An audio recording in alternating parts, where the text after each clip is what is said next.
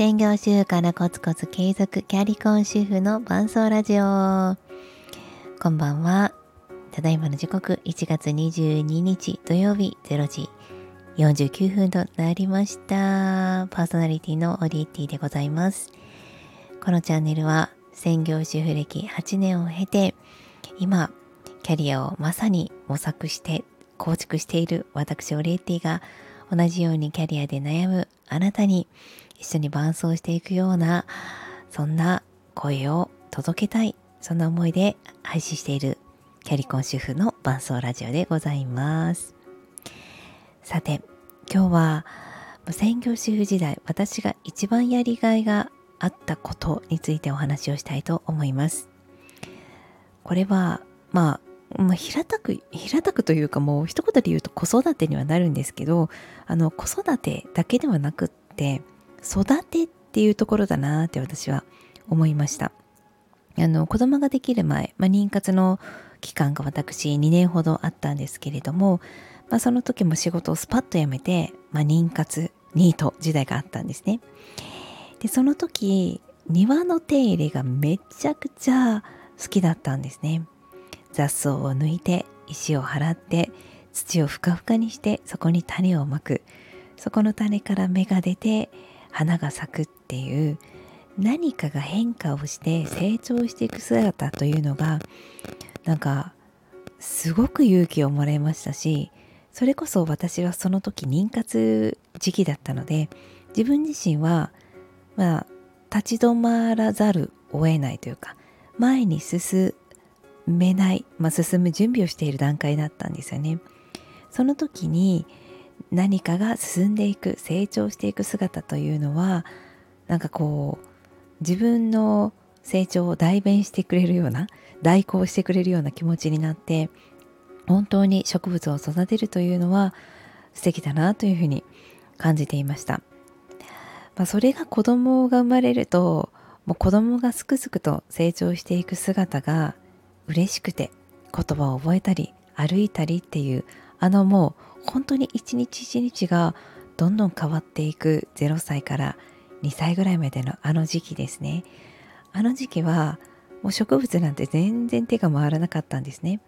目の前にどんどん成長していくものがあってもうそれで、まあ、あの子供の成長に満足してあの植物の成長はいらなかったんじゃないかなと。思います。まあもちろんねちょっと育てたりしていましたけれどもあのそれぐらい本当ね植物と同じぐらいすくすくと育っていく子供そしてその成長は本当にうんまあちょっとこの言葉違うかもしれないですけどやりがいがあったんですよね。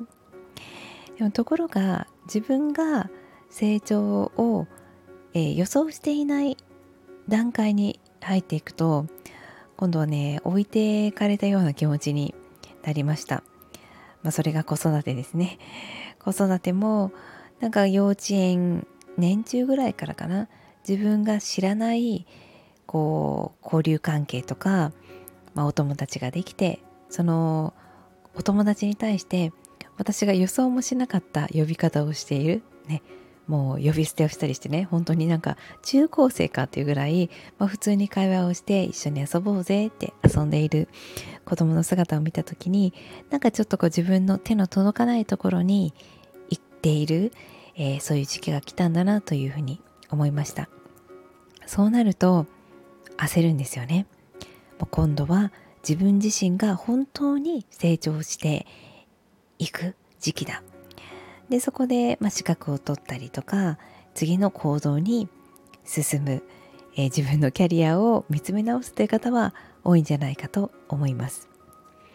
で自分の成長をどのように可視化していくか、まあ、それは本当に人それぞれだと思うんですけれども、まあ、私はやっぱり一番講座を受けたり資格を取ったりっていうのが分かりやすかったなというふうに思っています。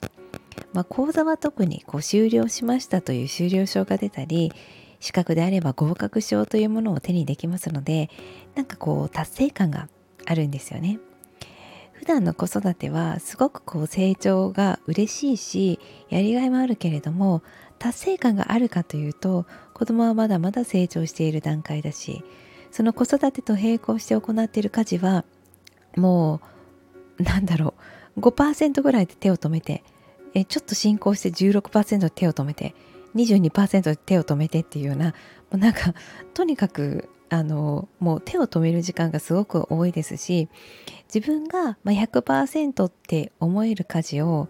まあ、正直子供が生まれてからはしたことがないですね。ないので、その100%もなんかねだいぶ子供と一緒にできたら100%みたいな楽しくできたら100%みたいなその基準も変わってきたように思います。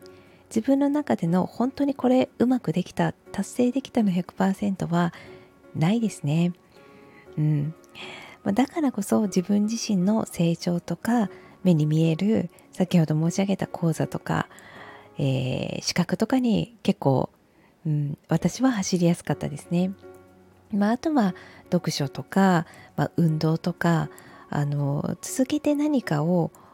こうコツコツ積み上げていってでそれが血となり骨となり肉となりなっていくものはたくさんあると思います。でそれもやっぱり可視化できるようにあのこう走った分の距離だけメモに留めていくとかアプリにこう登録していくとかなんかまあ料理とかもですねこのレシピ作ったこれも作ったっていう風なちょっとこう RPG のようにこう達成していくようにするとあの自分の成長というのが目に見えて、えー、ちょっと人生においても張りが出てくるんじゃないかと思います。なので、まあ、子供がいない時には植物子供の成長が著しい時はもう本当に子育て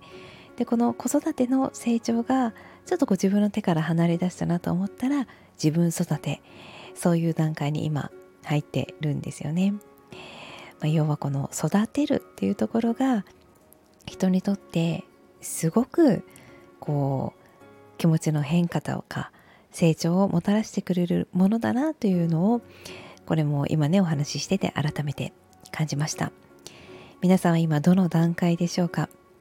私はその自分育て？もちろん子供はねまだまだ手はかかるところはあるんですけれども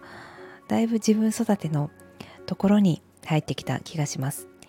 ただ自分を育てるために子供と関わる子供の声かけを通じて自分がまた学んで実践してでそれがまた自分の成長につながるというような子供と一緒に成長させてもらってる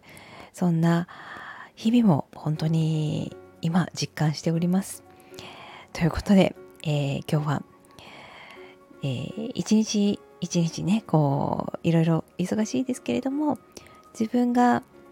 うんやりがいを感じれるのは育てるということだと今自分育てのフェーズに入ってますっていうお話をさせていただきました。それではまたね。